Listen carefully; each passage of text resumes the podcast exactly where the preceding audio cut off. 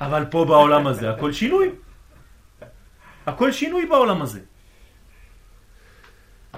כמו כן, עצם הבריאה לדברי האריזל מתחילה, כן, מתחילה אור אינסוף, ממלא כל המציאות. זה ההתחלה של הארי הקדוש. כשהוא מדבר, כן, בעץ חיים, הוא אומר בהתחלה היה אור אינסוף ממלא את כל המציאות.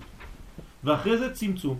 כן, אנחנו מכירים את סוד הצמצום, או מכירים, למדנו, שמענו, כן? לא מכירים, אבל שמענו את המושגים האלה, כן? צמצום והיעלם, ופתאום ושוב הערת הקו של היושר ובניין העולמות. כן, קו היושר זה, זה, זה הקו שנכנס ומחיה את העולמות. אני לא נכנס עכשיו ל, ל, לפנימיות, אבל מי שלמד את זה כבר יודע, מי שלא למד, בעזרת השם, צריך ללמוד את העניינים האלה. וכן אצילות, פרצוף אדם קדמון, כן? ואחר זה צמצום האורות מטבורו ולמטה. כלומר, אדם קדמון זה עולם, לא אדם הראשון, כן? אדם קדמון זה עולם, לפני עולם האצילות. הנה הוא פה, כן? אמרתי לכם שפה זה אצילות, נכון? אז יחידה זה אדם קדמון, ושם גם כן יש צמצום מהטבור שלו, מחלק תחתון שלו ולמטה. כלומר, אל תתייחסו עכשיו ל, ל, ל, לכל הטכניקה של הקבלה, אלא לרעיון. הרעיון זה שדבר מופיע, אני חושב שהוא פתאום בא והוא פתאום נעלם לי. ואני צריך לרוץ אחריו עוד פעם. ושוב ירידה של אור חדש לש... לשם שכנגדו עומדים ויונקים כל הדלת עולמות. כן. מה זה אומר שאחרי הגאולה גם יהיה לי משהו? בוודאי. מה אתה חושב שהגאולה זה נגמר? אנחנו רק באלף השביעי. יש האלף השמיני, האלף התשיעי, האלף העשירי, עוד לא גמרנו, אנחנו רק... הוא אומר לי, נמאס כבר. כן? כן, הרמח"ל מביא בספר ברית מנוחה כן, דברים עליונים מצדיק גדול שהתגלה עם אליהו הנביא, גילוי אליהו הנביא, והרבה הרבה מביאים את, את כל המקורות האלה. יש לנו עד האלף העשירי, שאז אנחנו חוזרים, אנחנו לא מבינים בכלל על מה מדובר שם, כן? להיות כלולים באחדותו יתברך, כן? אנחנו, זה כבר מילים, בשבילנו זה רק מילים. אבל על כל פנים הדבר לא נגמר בכלל. בתוך השבת, כלומר באלף השביעי, אנחנו עולים עד לאלף העשירי. אבל כבר שם כבר אין בחירה, לא? מה? הבחירה נשללת. לא מיד, לא מיד. לא מיד. כלומר, היא לאט לאט נעלמת. כמובן, כשאתה רואה את האור, כמה שאתה רואה אותו יותר, כמה שאין לך בחירה. כן? אבל, אבל זה, זה תמיד במרחק. גם אדם שהוא מאוד מאוד צדיק, כן, יש לו עדיין בחירה, נכון? ביחס לאדם שהוא רחוק. אבל יש לו בחירה קצת יותר מוגבלת, כי הוא רואה כבר. ואחד שיש לו גילויים כבר, כן, אליהו הנביא בא ללמוד איתו כל הערב, אז הוא יש לו קצת פחות בחירה חופשית, כן? אה, לאן הוא יברח? אבל תמיד יש לו, עדיין, במנגנון, ביחס, תמיד יש. כי אם לא, אז הוא מת. תמיד יש לאן לעלות יותר, כי התורה היא אינסופית. אנחנו יכולים לעלות, לעלות, לעלות, לעלות, ואין סוף לעלייה הזאת. זה כמו שהמתים. המתים כשהם מתים, מה הם עושים? הם, זהו, נגמר הסיפור. בכל ראש השנה כתוב ספרי חיים וספרי מתים פתוחים לפניך. אז מה אנחנו מבינים בפשט? שהקדוש ברוך הוא פותח שני ספרים, אם לרשום אותך עם החיים, או לרשום אותך עם המתים. זה לא מה שכתוב. הספרים של החיים פתוחים, וגם הספרים של המתים פתוחים. כלומר, גם המתים עוברים דין בראש השנה. וכולם מתפללים שם בבית כנסת העליון. כלומר, גם שם רושמים אותם, איפה תהיה השנה? באיזה מקום בגן עדן? אז יש דין חוזר. זה לא נגמר. כן, בוודאי. הם מתים בשביל מקום, התפטרו. הרב פתאיה מביא כאילו שיש נגיד נשמות שעולות, ואז כאילו הם עושים קצת... הם לא ישר לקבל את הדין. בטח, בוודאי, בוודאי. יש הרבה דברים. מזל טוב, רבי דוד. וכן הוא בכללות אורות עולם הנקודים, כן, כל זה פרטים של, של קבלה, אני לא רוצה להיכנס, עולם הנקודים זה, זה, זה גם כן מדרגה, ששם הייתה שבירת הכלים, כן, שכל המלאכים מלכו כל אחד בזמנו, אני חושב שדיברנו על זה בשיעור האחרון שהיינו, על שבירת הכלים, המנגנון הזה של הבניין, שבעת המלכים, כן? ואלה המלכים אשר מלכו, אתם זוכרים, נכון? ושוב שבירה וצמצום, ואחרי זה יציאת אור חדש, שמה? כן, מי שלמד קצת בפנימיות יודע על מה אנחנו מדברים. על כל פנים, הרעיון הוא תמיד אותו רעיון. הופעה של אור, צמצום, העלם, ועוד פעם הופעה של אור. הגאולה השלמה, אלמלא שמרו ישראל שתי שבתות, מיד נגאלים. משמע קודם שבת אור, ואחרי זה חול, צמצום, ואחרי זה שוב שבת. כן? תשימו לב, כתוב שאם נשמור שני שבתות, אנחנו נגאלים. אז מה זה שני שבתות? יש לך שבת, יש לך חול, יש לך עוד שבת. אז עלית, עלית, עלית, אתה יורד, יורד, יורד, ואתה עולה. עכשיו, עלית יום אחד, שבת. אתה יורד שישה ימים, ואחרי שישה ימים יש לך עוד עלייה.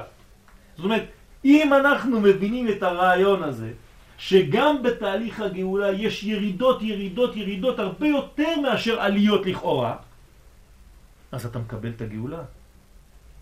אבל אם אתה אומר, הייתי בשבת ראשונה, בסדר, היה כיף, עכשיו יש ירידה, יום א', ירידה, יום ב', ירידה, יום ג', ירידה, זה חול, חול, חול, חול, חול, חול, חול, עד שאני מגיע לקודש הבא, שבת. אז אתה מתייאש, כי אתה לא מבין את התהליך. אבל פה אנחנו לומדים להבין תהליך. שבתוך העלייה יש ירידות. בתוך הבניין יש שבירה. הקדוש ברוך הוא שולח לוחות למשה רבנו, הלוחות הראשונים נשברים. אז מה?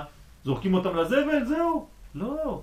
בזכות שהם נשברו, כן, הקדוש ברוך הוא אומר לו יישר כוח. חזק וברוך ששברת אותם. כי בלי השבירה הזאת לא היית יכול לקבל לוחות שניים. ואני שם אותם יחד עם הלוחות השניים בתוך הארון.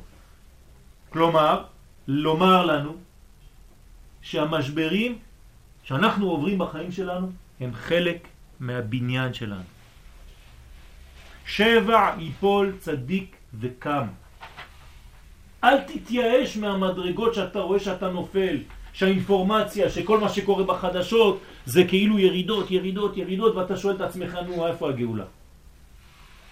לא, תראה תהליך שלם. וכנראה שעל דרך זה היה גם גאולת מצרים, גילוי משה ואור הגאולה, ואחרי זה העלם לגמרי. ושוב הגילוי של יציאת מצרים. והביאור בזה צריך לומר כי תחילת האור נובע מהרצון העליון של הטוב להיטיב. למה? כי הקדוש ברוך הוא טוב, ומטבע הטוב להיטיב. שכמו שהקדוש ברוך הוא אין סוף, ככה הרצון של בעל הרצון הוא בגדר אין סוף. אין סוף של טוב, אין סוף של הטבה. ואי אפשר לנבראים לקבל אור גדול כזה. למה? שאז מתבטלים לגמרי. אתה לא יכול לקבל את האור הגדול של הקדוש ברוך הוא, את הכל. הפוך, כשהוא נותן לך את הדברים בצמצום, במינון, אתה כן יכול לקבל. זה פרדוקס. אם הוא היה נותן לנו את הכל בצורה בלתי מבוקרת, היינו נשרפים. יש, יש מלאכים שנקראים נשרפים, כן? זה השרפים. הם כל הזמן נשרפים. למה? הם נדבקים באור, נעלמים. אז הם צריכים לברוח בחזרה, כן? והמלאכים רצו ושוב. מתקרבים כל כך, נשרפים, בורחים. מחיים קצת עצמם, עוד פעם חוזרים, נשרפים, עוד פעם חוזרים. זה מה שקורה לכל אחד מאיתנו. כשלפעמים אנחנו רוצים לעלות מאוד מאוד מאוד לקודש, אנחנו קצת נשרפים, ואז יש לנו מין ירידה כזאת, במרכאות. אז כל אחד בא לפעמים, כן, לפעמים, הטלפונים זה תמיד בירידות. אף פעם לא מתקשרים אליך, אומרים לך, וואו, ברוך השם, יש לי עלייה. כן, תמיד הטלפונים זה רק תלונות. כן, אני מרגיש ירידה, אני מרגיש זה, אני מרגיש לא בסדר. תבוא תגיד לי, ברוך השם אני מרגיש טוב, בסדר. לא. למה? כי אתה לא מבין שזה חלק מהתהליך. אז צריך להסביר, לא חשוב. זה חלק מהבניין. תסביר שאתה רואה את הדברים עכשיו. בוא תחכה עוד חמש שנים, עוד ארבע שנים, ותגיד לי אחר כך חדשות. אם אתה מסתכל היום, אתה אומר לי, הכל, מאז שהתחלתי אני רק סובל. זה לא נכון. אתה חושב שאתה סובל. בגלל שאתה עולה, אז הרף של המודעות שלך הרבה יותר גבוה. מרבה דעת, מרבה מכאוב. כי אתה יודע יותר, אז אתה סובל יותר. בהתחלה היית טמבל, לא היית סובל בכלל, כי אתה לא מרגיש כלום. אתה לא רגיש לכלום. כגון אם יהיה רצונם שלם, כמו כביכול רצון השם, הרי שהם בטלים לגמרי אליו. אם הרצון שלנו היה אינסופי כמו הרצון של הקדוש ברוך הוא, היה נותן לנו את כל האור, זהו, שלום על ישראל, אין יותר, נעלמת. אבל זה התכלית, לא? מה? התכלית. אבל איך? איך? על ידי מה? על ידי שאני בוחר בזה. על ידי שאני עובד כדי לקבל את זה. אם זה בא לי ואין לי ירידה ואני לא מרגיש את החסרונות כדי למלא, אז אני לא יכול, כן? איך אומר הרמח"ל הקדוש? הקדוש ברוך הוא טוב, ומטבע הטוב להטיב. וכדי להטיב צריך מקבלי הטבה. מקבלי הטבה. מישהו שיקבל. ולכן ברא את האדם חסר, עם חסרונות, כדי שיוכל לקבל, כי פה אתה יכול לקבל כי אתה עובד. אבל אם אתה ממלא, ממלא, כל פעם שהוא פותח את הפה, אתה מכניס לו בפה. האדם הזה הוא חלש מאוד. אתה לא נותן לו מנגנון חיים אמיתי. זה כמו כדורים שנותנים לחולה. במקום לאפשר לגוף שלו, כן, לעשות את העבודה, חז ושלום, אם הרגלת אותו יותר מדי, כל פעם שקורה לו משהו, מכניס לו כדור, אז תמיד יש לך עזרה חיצונית. אז כל המנגנון הגופני של האנרגיה הטבעית של האדם כבר לא פועלת. למה? הגוף מרגיש, אומר, אל תזוזו חבר'ה, יש כדור שבא מבחוץ. אנחנו בפנסיה. כן? כמו שכתב האריזל ברש עץ חיים, שאז יהיה הכל אלוקות. זה מה שהולך לקרות בסוף, זה נכון. ולכן נכרח שיהיה צמצום, אז בהתחלה יש צמצום. שאחר כך יוכל לבוא האור במידה ובמשקל, כפי יכולת המקבלים. אז תשימו כמה זה חשוב הפרשיות שאנחנו נמצאים בהן. אנחנו בפרשת שמות, וערה, בוא, בשלח, כל זה גאולה. אבל אם אתה לא מבין את התהליך של הגאולה, אז מה הקשר? סתם לקרוא עוד פעם, קראת את זה כבר שנה שעברה, באמת, גם שנה שלפני. אז מה החידוש? אלא אתה צריך להבין את זה, להשליך את הדברים לגאולה שלך היום. אתה צריך להסביר מסביבך לאנשים שקצת איבדו את האמונה, שקצת נחלשים עם הדרך הקשה, שזה חלק מהתהליך, ההיעלם הזה, הצמצום הזה, והנה דוגמה, משה רבנו, כשהוא הגיע, הכל הלך לאיבוד הפוך. אתם רואים את זה בפרשה? כן. ויסוד עניין זה מצינו במיעוט הלבנה. איפה מתחיל הדבר הזה? במיעוט הלבנה. אתם רואים את הלבנה? הלבנה משולת, כן, כנסת ישראל והלבנה זה דבר אחד, נכון? כנסת ישראל משולים ללבנה. למה? כי אותו דבר. אתה רואה אותה מתמלאת, מתמלאת, מתמלאת, מתמלאת, מהר, שלמה. איזה ברוך השם, שלמה. יום אחרי זה מתחילה לרדת. רגע, לאן את נעלמת? עד שהגענו לשלמות, את עוד פעם נחסרת. אי אפשר ככה. האמת שזה הבניין. עכשיו אני, אני עכשיו נותן לכם חידוש שהרב חידש במקום אחר. אם כן, אם כן, יש לנו עלייה כזאת, עלייה מחול עד לקודש, ואחרי זה עוד פעם ירידה לפה, ועוד פעם עלייה לקודש. עולים בסך הכל. נכון. אז אומר הרב, זה לא נכון.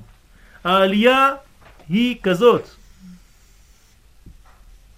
ובתוך העלייה הזאת יש לך עליות וירידות. אבל זה תמיד בעלייה. כלומר, אני אתן לכם עכשיו חידוש. מוצאי שבת יותר גבוה מהשבת שהיית בה. למה?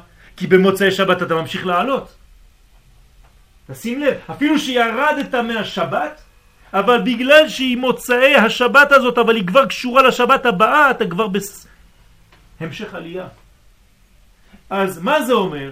שאפילו במוצאי שבת, כשאתה כאילו ירדת לחול, אבל זה חול של מדרגה גבוהה מהקודש שהיית בו לפני. זה עצום החידוש הזה. זו אופטימיות הכי גדולה שיכולה להיות, אתה רק הולך לכיוון של עלייה. ובתוך העלייה יש לך ירידות ועליות.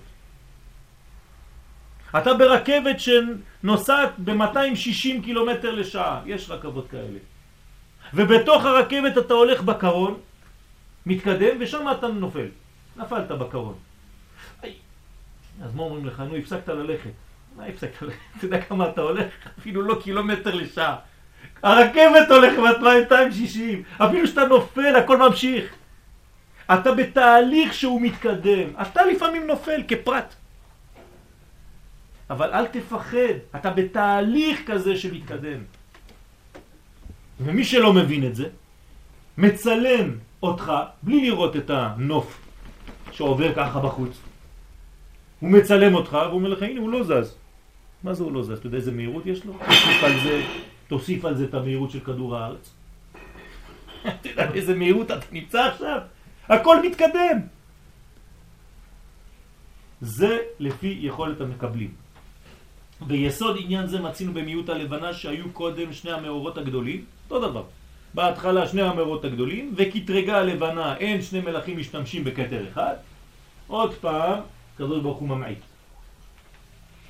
הרי תכלית הבריאה היא להיות שני מלכים, משפיע ומקבל, ולכן נאמר לה לכי ומעטי את עצמך, וכן הוא בכל הבריאה, שתחילתה הוא בבחינת שני מלכים בכתר אחד, שמבטל אחד לשני, מתבטל אחד לשני, כלומר אחד נותן ואחד מקבל, כמו שאמרנו, איש ואישה, ולא להפוך את הסדרים. ונעשה בחינה של לכי ומעטי את עצמך, ושוב האיר אור לפי המידה של משפיע ומקבל. ואם כן, גם גאולת ישראל היא על דרך זה. אני מדבר עכשיו על גאולה עכשווית. הגאולה שלנו, אומר פה הרב, היא בדרך זאת, שבעת התנוצצות ועליית הרצון העליון לגאול את ישראל, מאיר אור של אין סוף. ואז בהכרח להיות צמצום. זאת אומרת, דווקא בגלל שהאור הוא גדול מאוד, אתה תראה צמצום בחדשות. אתה תראה בלגן בחדשות. כדי שלא יתבטלו לאור ויהיו שני מלכים. ואחרי זה בא האור במשקל לפי הבחינה של משפיע ומקבל. זאת אומרת, הקדוש ברוך הוא מכבד את הקצב שלנו. הוא לא נותן לנו יותר ממה שאנחנו יכולים לקבל. אז אנחנו צריכים להרחיב את הכלים שלנו. אנחנו מחליטים בעצם כמה, כמה אנחנו רוצים, כמה אנחנו יכולים לקבל. הכלי מחליט. כתוב בלשם שבו בהחלמה, כן, ספרים קדושים מאוד בקבלה, שהכלי יותר חזק מהאור בבחינה הזאת, כי הוא נותן לאור כמה.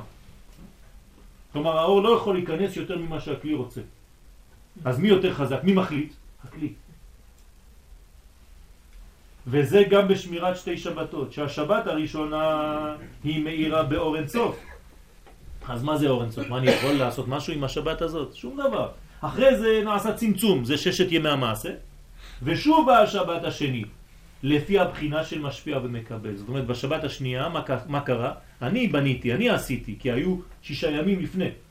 תשימו לב בפסוק בתורה. איך כתוב הפסוק בתורה על השבת? לא, בהתחלה כתוב שבת, נותנים לך על השבת, אחרי זה כתוב ששת ימים תעבוד ותעשה מלאכה, וביום השביעי שבת.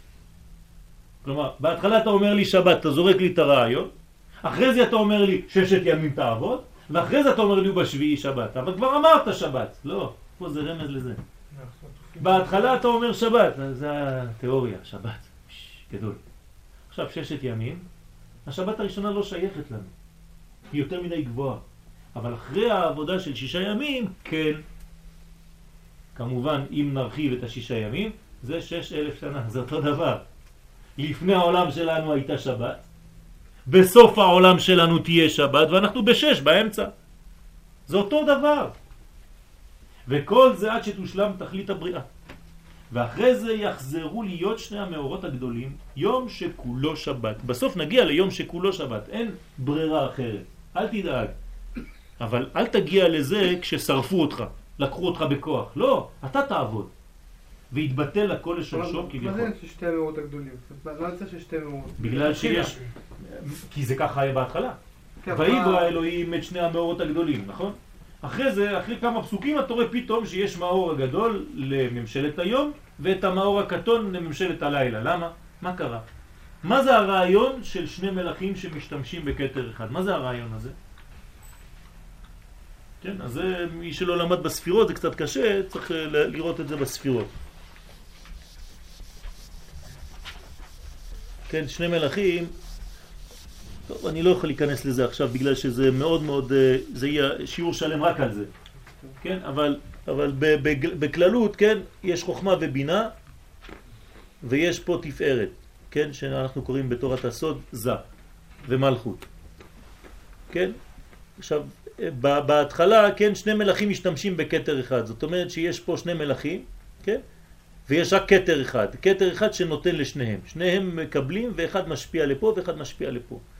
עכשיו, החלק הזה לא יכול לעבוד בצורה כזאת, לפי המנגנות שאנחנו אומרים, כי העולם שלנו לא, לא מסוגל לזה, אז הקדוש ברוך הוא ממעיט חלק אחד ונותן לו לרדת למטה.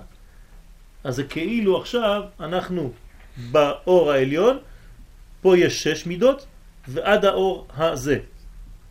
כלומר, נקודה, ו', נקודה. נקודת חולם, ו', נקודת חירי. כן? אז יש סוד גדול מאוד למה זה ככה בהתחלה ולמה זה. אבל הרעיון פה הוא מובן באופן פשוט מאוד. כלומר, בהתחלה הכל בא משורש אחד, אבל אתה לא יכול להבין, אתה לא יכול לקבל, כי זה גבוה מאוד. אז נותנים לך ירידה כדי שתקבל בצורה שאתה בונה אותה. כן? לכן עיקר עבודתנו זה פה, זה תיקון המידות. זה מה שנקרא תיקון המידות. וכל אלף שנה זה תיקון של מידה אחת. אנחנו באלף השישי, אנחנו מתקנים היום את היסוד. כן, לכן כל התורות שיוצאות היום של רבי נחמן והכל, שזה תיקון היסוד. למה? כי זה כל העולם החסידות עכשיו יוצא ומתגלה, כי זה העיקר עכשיו, תיקון היסוד. זו המדרגה היסודית, שאחריה, כן, זה יוסף. אחריה זה ותחי רוח יעקב. כן? נפש יעקב. זה רוח יעקב שכתוב שם, לא? רוח יעקב. רוח יעקב, כן. ותחי רוח יעקב, כן. זאת אומרת, נותנים כוח לרוח. ולכאורה מרומז כל זה בשם הוויה. עכשיו איך זה מתקשר לפרשה? כל זה בשם הוויה. מה זה שם הוויה? שכפי מה שכתב האריז על ברש עץ חיים בעניין תכלית הבריאה, כדי שיתגלה שם הוויה, שמשמעותו היה, הווה ויהיה, כן, שם הוויה אפשר לכתוב לו הכל, את העבר, את ההווה ואת העתיד, כמו שביארו המפרשים שיש בארבע אותיות אלו כל ג' בחינות לפי היסוד. שלעתיד לבוא, שם העצם הוא יהיה. תשימו לב, ביום ההוא יהיה השם אחד. זה לא שזה איזה מין פועל, אלא זה השם. ביום ההוא השם שיופיע זה יהיה, י' כ' י' כ'. למה? כי זה מה שצריך להיות, שלא יהיה הבדל בין מה שהיה בשורש לבין מה שיש בתוצאה. יש לך י' כ' בשורש, זה מה שצריך להופיע, י' כ'. אבל היום יש קצת הפרש, היוד הפכה להיות ו'. אז ביום ההוא יהיה. והביור שיש ג' בחינות. כן? היה, זה הראשון, האור שהאיר מתחילה, אין סוף ממלא כל המציאות. זה האור הראשון. הווה, זה אנחנו, זה פה, זה שש אלף שנה, זה ההווה. מה שמאיר באצילות העולמות לפי מדרגת כל עולם ועולם. ויהיה מה שהתבטלו כולם להיות משמשים בכתר אחד. אז אנחנו חוזרים לאותו מנגנון, זאת אומרת, אור גדול שהיה, אור שהווה עכשיו שאנחנו צריכים לעבוד בו, והוא נראה לפעמים עם הרבה נפילות, בהווה, והיהיה שזה בעזרת השם, כן, עוד הפתעה גדולה שמחכה לנו. מה ההבדל בין אהיה ויהיה? אז, נכון, נכון. אהיה זה בעצם שם הוויה בעתיד. זה תמיד שם הוויה, דרך אגב. זה זה גם בעתיד נכון, אהיה. נכון. וזה קשור עם הגאולה האחרונה. נכון, נכון. אז זה יקדים ליהיה לכאורה. לא, זה, זה, זה ההוויה, כן. זה הקדמה בסוד הוויה אבל. כלומר, שם אקיה, כן? שם אהיה, זה השם של ה... שמופיע, כן, בכוונות, לפעמים בבינה ולפעמים בכתר. כלומר, אם תיקחו באופן פשוט, לפי הזוהר הקדוש, שם אהיה זה בכתר. אנחנו רואים את זה בשבת. כתר יתנו לך השם אלוקינו, מלאכים המון למעלה, כן? שם מופיע השם הזה. זה הביטוי של השם המקורי, שם זה אקיה. מה זה האקיה הזה? כתוב, כן, אהיה איתם בגול- בגלות זו ואהיה איתם בגלויות אחרות. ככה הקדוש ברוך הוא אומר למשה. משה הלך להגיד להם את זה או לא? לא, לא היה. מסכנים. יגיד להם יש עוד כמה. אתם תצאו מפה אבל עוד פעם ניפול ועוד פעם ניפול, אני אהיה איתכם. כן? האמת שהקדוש ברוך הוא מגלה למשה, אבל משה לא מגלה להם. כן? כדי לא להפחיד אותם, אבל רש"י מגלה לנו. כלומר, השם הזה זה אני כאן תמיד. אל תדאג, אני איתך. וזה מה ש... זה השיעור שלנו. אני אהיה, כשאתה אומר למישהו, אני אהיה איתך, איפה שלא תהיה. תיפול, תקום, תתקלקל, תתעשה, תתת, אני אהיה. זאת אומרת, אני תמיד נמצא בתוך התהליך שלך, אפילו כשאתה רואה אותי וגם כשאתה לא רואה אותי. אבל זה שם הוויה. אחרי זה זה הופך להיות יהיה. כלומר, האהיה, שזה אני, הופך להיות יהיה מבחינתנו, אבל זה תמיד אותו דבר, תלוי מאיפה אתה מסתכל. אני אומר, הוא יהיה. אבל הוא אומר, אני אהיה. אז זה אותו דבר. בסדר? וזה הביאור בדברי הקדוש ברוך הוא אל משה רבנו עליו השלום ששאל למה הרעותה. משה בא ואומר לקדוש ברוך הוא למה הרעותה. כן, לא פשוט לשאול את הקדוש ברוך הוא דבר כזה, למה אתה עושה רע? כן, דרך אגב, הוא דיבר איתו קשות, כתוב שם. דיבר איתו במידת הדין, משה, משה קיבל על הראש. מה הוא אומר לו הקדוש ברוך הוא למשה? מה אתה מתלונן? האבות, התגליתי אליהם באל שדי, כן? ואתה, אני מתגלה אליך בשם הוויה, הם אף פעם לא בכו ואתה בוכה. על מה אתה מתלונן? אז אנחנו לא מבינים מה הקשר בכלל, מה זה שמות האלה, הקי, בשם שדי, שדי, שם הוויה, צריך ללמוד את כל זה, זה יופי של לימוד. כלומר, עוד פעם, ללמוד את השמות. אם אתה מבין את השמות, אתה מבין את התהליכים, כי השם מגלה תהליך, כן?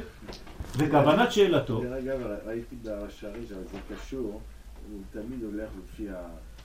אז הוא אומר ששם זה קשור עם שמה. בוודאי, כיוון. אם אם יודע איפה הוא נמצא, נכון. אז הוא יודע מה התפקיד נכון, שלו. נכון, בדיוק, בדיוק, שאתה בוודאי. בוודאי, בוודאי. אז בכוונת שאלתו, אחר שכבר האיר אור הגאולה, אז מה שואל משה? אנחנו נשארים תמיד באותו רעיון של השיעור שלנו. משה שואל אותו, כבר האיר אור הגאולה, אתה שלחת אותי, ראיתי אותך בסנה, שלחת אותי, נכון? זהו, התחיל. למה שוב נעשה חלל וצמצום? אני לא מבין, למה עכשיו יש ריק? זה מה ששואל משה. עכשיו, משה, נניח שהוא יודע, אבל הוא שואל את זה בשבילנו. כי כל התורה זה בגדר לימוד בשבילנו. אפילו שהמורה לפעמים עושה את השאלה, המורה הרבה שואל שאלות, נכון? לא בגלל שהוא לא יודע. זה רק בשביל שהתלמידים ישאלו במקומו, כי הם לא יודעים לשאול.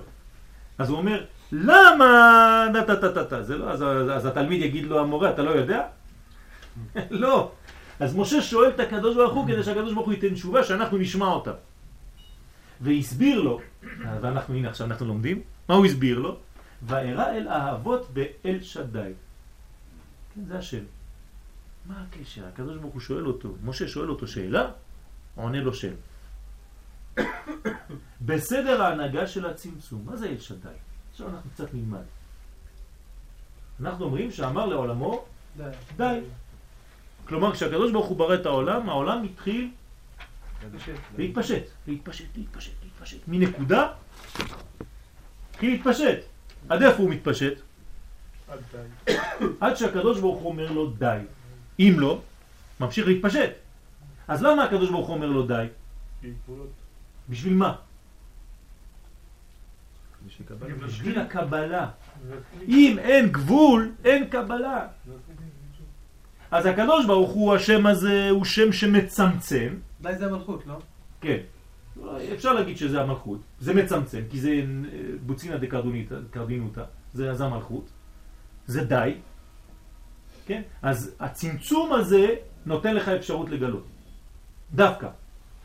אז הוא אומר, אצל האבות התגליתי בשם הזה, זאת אומרת, הייתי בתוך הטבע. לא ראו אותי בכלל. האבות לא ראו אותי כמו שאתם תראו אותי עכשיו. לא ראו אותי.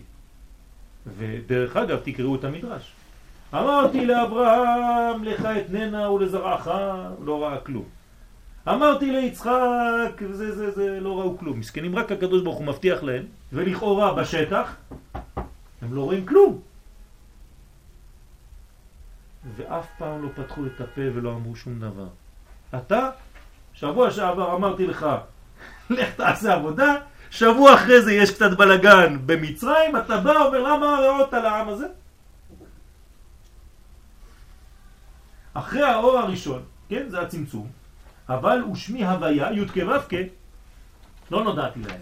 כל הסדר של אור, צמצום ואור, היה, הווה ויהיה, זה עדיין לא נודעתי להם, לא אמרתי לחכמים, לאברהם, יצחק, יעקב. כן? כבודו רוצה ל... ל... ל... ל... לא. בכבוד. אולי אני לא זוכר את הפסוק, אבל יש לי הרגשה שיש אה, טעות ב... גם בהתחלה וגם פה טעות דפוס. שמה? הוא מצטט פסוק כי פקד השם את עוניים. לא קיים פסוק כזה. כן, כי פקד השם את העם. זה פשוט טעות דפוס. כן. אז כנראה שהוא, לפעמים הוא מצטט ככה מראש. לא, זה פשוט הדפסה. לא, הדפסה? טעות טוב. הדפסה, טעות סופר. בסדר. על כל פנים הרעיון מובן, זה עדיין לא נודעתי להם. ואצל כלל ישראל מתגלה עתה אותה בחינה של אור צמצום.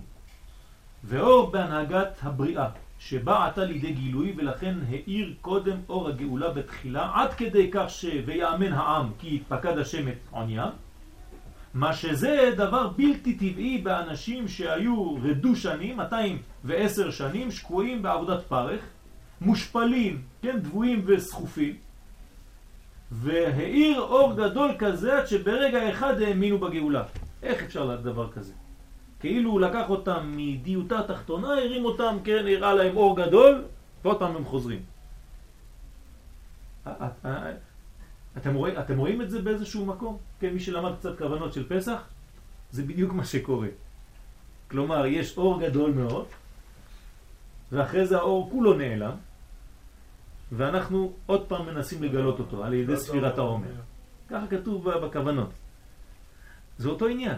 אז בפסח פתאום אור גדול, אתה אומר הלל בלילה, כן, אורות גדולים. אתה חוזר הביתה, הלל, הלל, הלל, כל היום הלל, הלל, הלל, יוצא יום ראשון, יום טוב ראשון של פסח, אתה כבר לא אומר הלל שלם. למה? כי האור נעלם.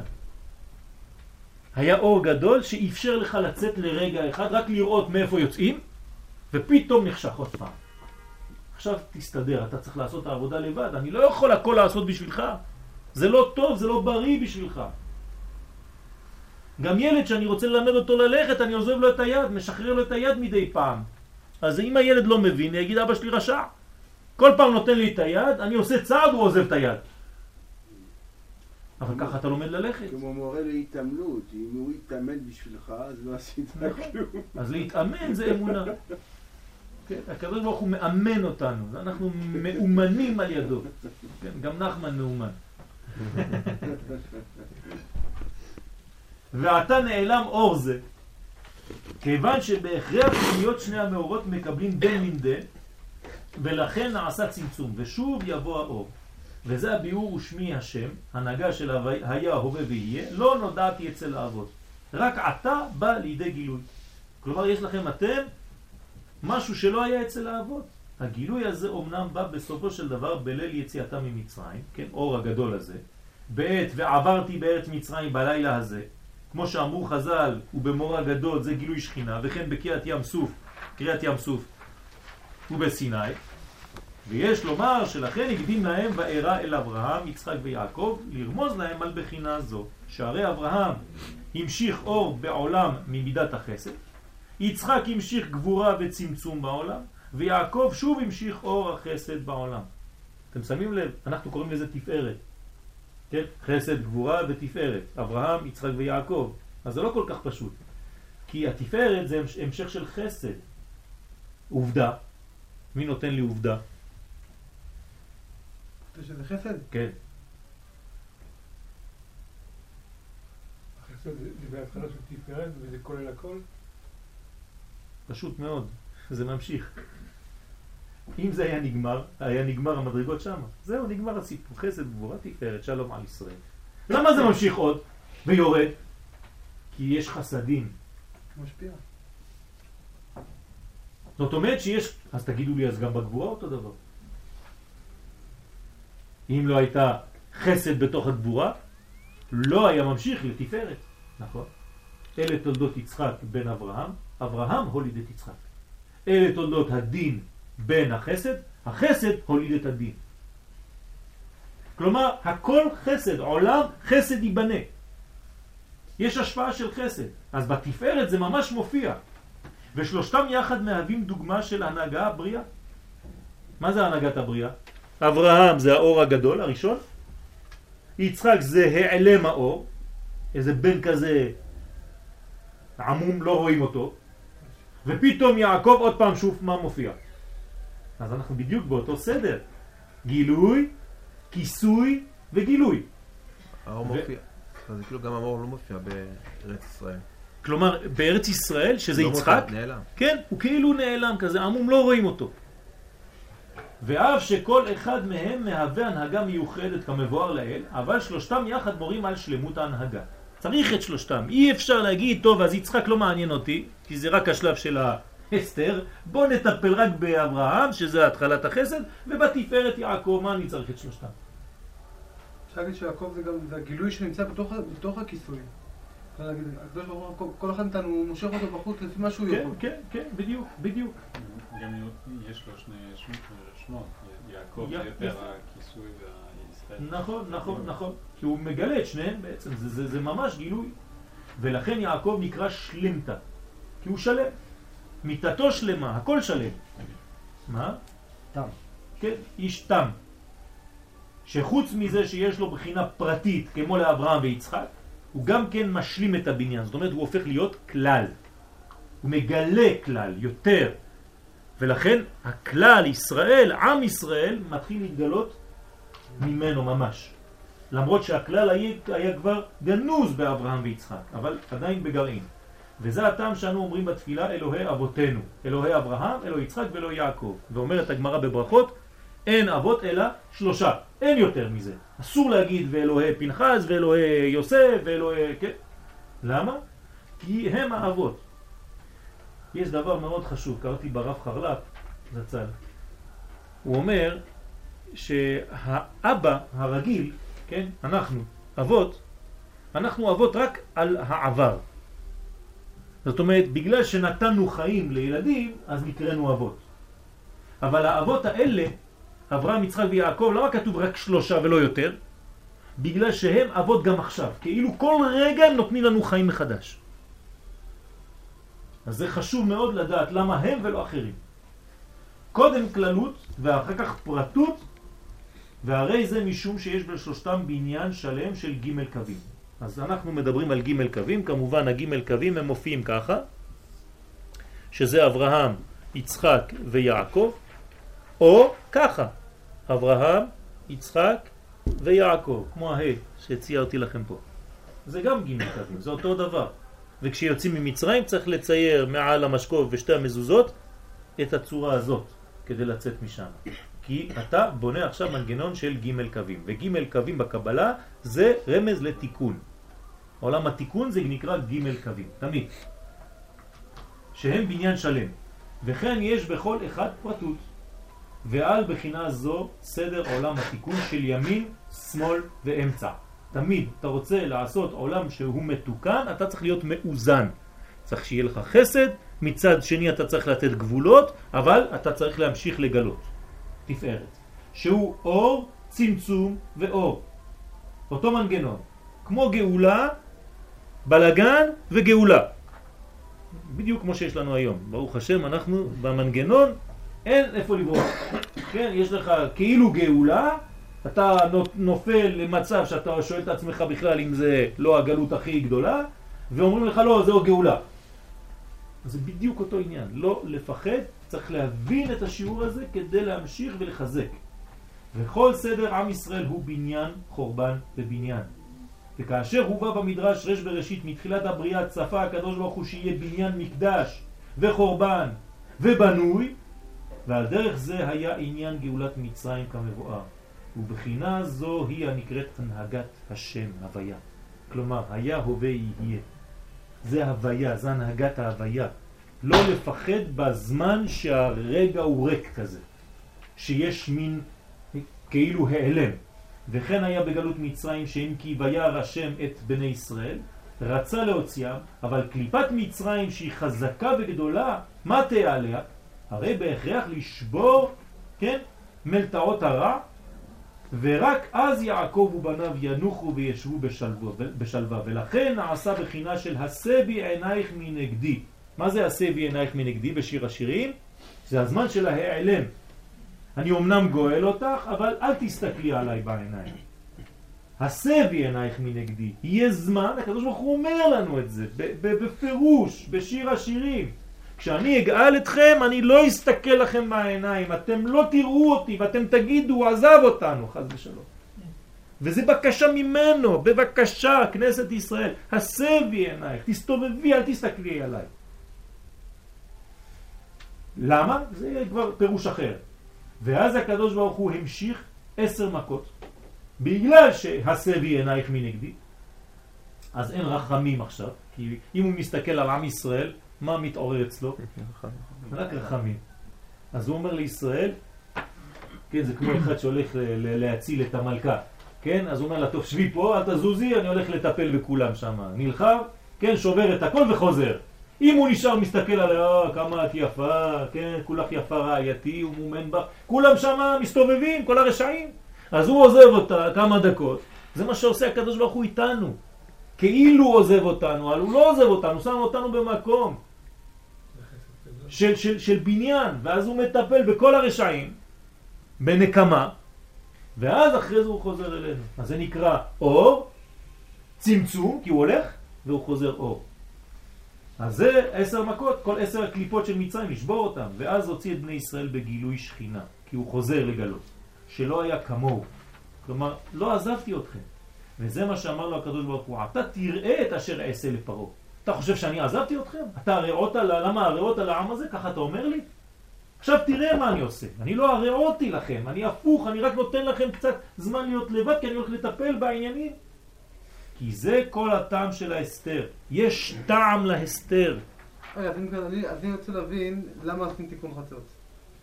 צדיק, הוא במודעות כזאת, שהוא יודע. שזה הסתר כאילו זה, הוא צריך אה, לרקוד בחצות, זה לא מה שהוא עושה. זה מה שהוא עושה. הוא אמור לבכות, לא? הוא בוכה על מה? על החורבן הוא בוכה. יפה, למה הוא בוכה על הוא החורבן? לא צריך לבכות על החורבן, כי הוא יודע שהוא כל הזמן בעלייה, וכל הזמן גם כשאין גילוי, יש בוודאי, התקדמות. נכון. צריך לרקוד בחצות. יפה, אבל העניין כאן זה לדעת לחיות את הרגע, כן? כי כשעם ישראל בצער, אתה לא יכול להגיד להם, אין כלום, לא קורה כלום.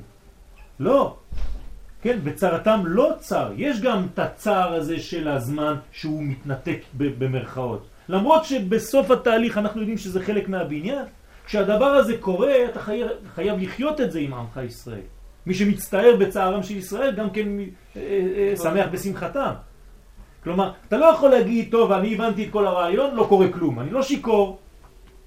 השיקור אומר, טוב, הכל טוב ויפה. לא. אם הייתי אומר ככה, כמו שאתה אומר, אז לא היינו עושים שום תיקון היום. היינו רק פסיביים בגאולה. ואנחנו אמרנו הפוך, אנחנו רוצים להיות אקטיביים בגאולה, שגם כוחי, כשאני משתתף בזה, אני יודע שהוא נותן לי כוח, אבל אני משתתף בזה, אני בוכה כשיש צער לעם ישראל ואני שמח בשמחתם. אז אני צריך לחיות ברגע פה, אני לא בורח מהרגע הזה. אז זה, ואחרי זה יגאל את ישראל ואשלים בחינה של ליקוחים. ליקוחים זה, ולקחתי אתכם, כן? חתונה, נישואים. ועניין זה היה גם בעמידתם על ים סוף, שאמר הקדוש ברוך הוא למשה רבנו, מה תצעק אליי? והובא בזוהר הקדוש שאמר לו, לאו עידנא צלותה. כן, כלומר, זה לא הזמן להתפלל. אז מה עושים? כי התפילה היא הבחינה של נשיאת עיניים למרום. זאת אומרת, אם אנחנו מתפללים, אז מה אנחנו עושים? מחזירים את הראייה, את ההסתכלות בינינו לבין הקדוש ברוך הוא. אז מה עושה הקדוש ברוך הוא ברגע כזה? הוא במרכאות משותק. כי אנחנו מסתכלים עליו, ואז יש כל כך אהבה בינו לבינינו, שהוא אומר לנו שוב פעם, הסבי עינייך מנגדי, תפסיק להתפלל. יש רגע שאתה לא צריך להתפלל. מפחיד. יש רגע שאתה צריך להתקדם. וכיוון שהיו צריכים למחוק קליפת מצרים, כי אני צריך לטפל ברע, אומר הקדוש ברוך הוא, אמר לו, לאו עיד נצלותה, הווה. זה לא זמן להתפלל עכשיו, כי אם אתה מתפלל אני לא יכול לטפל ברשעים. שהוא עניין הסבי עינייך מנגדי, כדי שאוכל לנקום במצרים, דבר אל בני ישראל וייסעו. מה, במילים פשוטות. בדיוק הסיום הזה. דבר אל בני ישראל וייסעו. תמשיכו ללכת, צריך שנמשיך ללכת, להתקדם, ואפילו שלפעמים אנחנו קצת אה, מרגישים, כן, או הרבה לא, מרגישים. באמת יש לה תפילה להגיד. אז, אז, אז לפעמים, אז זה מה ש... זה לא עשייה היום? נכון, אז לפעמים יש תפילות שאתה לא מרגיש. יש אפילו דור שלם שלא מרגיש את התפילה. אני בעזרת השם הולך להתחיל שיעור על התפילה. דווקא בשביל זה, להסביר מה זה העניין של התפילה. ויש דורות, יש מקומות, יש זמנים שאנשים לא מרגישים. לא מרגישים שהם מתפללים. הם אומרים את המילים, משתדלים, הם מבינים שזה חשוב והכל, אבל אתה לא בפנים. אתה יותר כיף לך ללמוד מאשר ללכת להתפלל. אתה לא מבין. למה? כנראה, אני חס ושלום לא רוצה לקבוע דברים, כנראה שלפעמים גם הקדוש ברוך הוא כן משתתף בעניין הזה ומונע קצת במרכאות מאיתנו להתפלל כדי לטפל ברשעים. אז זה מה שהוא עושה פה. הוא אומר לנו, אתם תתפללו, אתם מתפללים, אבל תדעו לכם שיש זמנים של הסה בעינייך מנגדי. למה? כי אתה מרהיב אותי. וכשאתה מסתכל עליי, אני לא יכול לפעול, במרכאות. אז אני עושה בכוונה כזאת, ש, שאתה תרגיש קצת יותר חלש בזמן הזה, אבל אל תאבד את התקווה. כל זה תהליך אחד שלם. לא, פה פה אומר להם כאילו לעשות משהו אחר. זה משהו אחר, זה להתקדם. אז זה אותו דבר. אתה יכול גם להתפלל ולהתקדם בזה. לא יכול... אפילו שאתה מרגיש פחות כוונה, אל תעצור באמצע התפילה שלך ותגיד, כן, טוב, אני לא מצליח להתרכז בתפילה שלי. אתה צריך להמשיך, אתה מתפלל ואתה ממשיך. כלומר, דבר אל בני ישראל וייסעו, זה לא רק לנסוע ולהפסיק להתפלל, זה להמשיך להתפלל אפילו שאתה לא מרגיש. אבל להמשיך להתפלל. אל תע- תתעכב בדברים שלפעמים אתה חושב, יש לי פה חסימה והכל אבוד. אז כל מה שיוצא מזה, הרעיון הכללי, כן, לעניות דעתי, זה שצריך ללכת, להתקדם ולדעת שגם התהליכים שהם בגדר צמצום הם חלק מתוכנית הגאולה, וחז ושלום אסור להתייאש, אלא לעודד ולהסביר את כל המנגנון הזה של אור, של הסתר ושל אור שהוא תמיד יותר גבוה מהאור שקדם. כי אם אנחנו רק חוזרים למקום שהיינו לפני, אז לא עשינו כלום. כן, במדרש פה הוא לא הביא, אבל כתוב בראשית הבריאה ראה הקדוש ברוך הוא את, את המקדש בנוי וחרב ובנוי ומשוכלל לעתיד לבוא, ככה כתוב. כלומר, יותר מבנוי, כי כבר בנוי בהתחלה, פה בנוי ומשוכלל. כלומר, תמיד כשאתה חוזר מהאור, חושך ואור, זה לא אור כמו שהיה בהתחלה, זה האור הרבה יותר גדול ממה שהיה בהתחלה. זה החידוש. בעזרת השם שנזכה במהרה בימינו אמן. אני לא- לא לא נתפס לי עם זה שאין לי את הזמן. לא יכול להיות שאין זמן כי אני צריך לטפל ברשעים. אני רואה את זה בעין הפוכה. לא זמן, לא זמן. לא, כאילו... זה לא זמן, לא דיברתי על זמן בכלל. זה עניין של התמקדות. אם הקדוש ברוך הוא מתמקד, ופה אתה מבין כמה הקדוש ברוך הוא אוהב אותנו. כשהוא מתמקד בנו, הוא כבר, כי במרכאות לא יכול לפעול במשהו אחר. לא בגלל זמן, בגלל האהבה. לא בגלל שיש אהבה כל כך גדולה, שמידת הדין שצריכה לשבור את המצרים לא פועלת. אני עוד לא התפללתי, לאחרון. בסדר. וטל בעזרת השם. שני תודה רבה. כרכים, שני כרכים, עוד בסדר. כאלה, תודה רבה. ואני אתן לתת בסדר. משהו אחר רק תחילה. בסדר, אני מחכה. אה?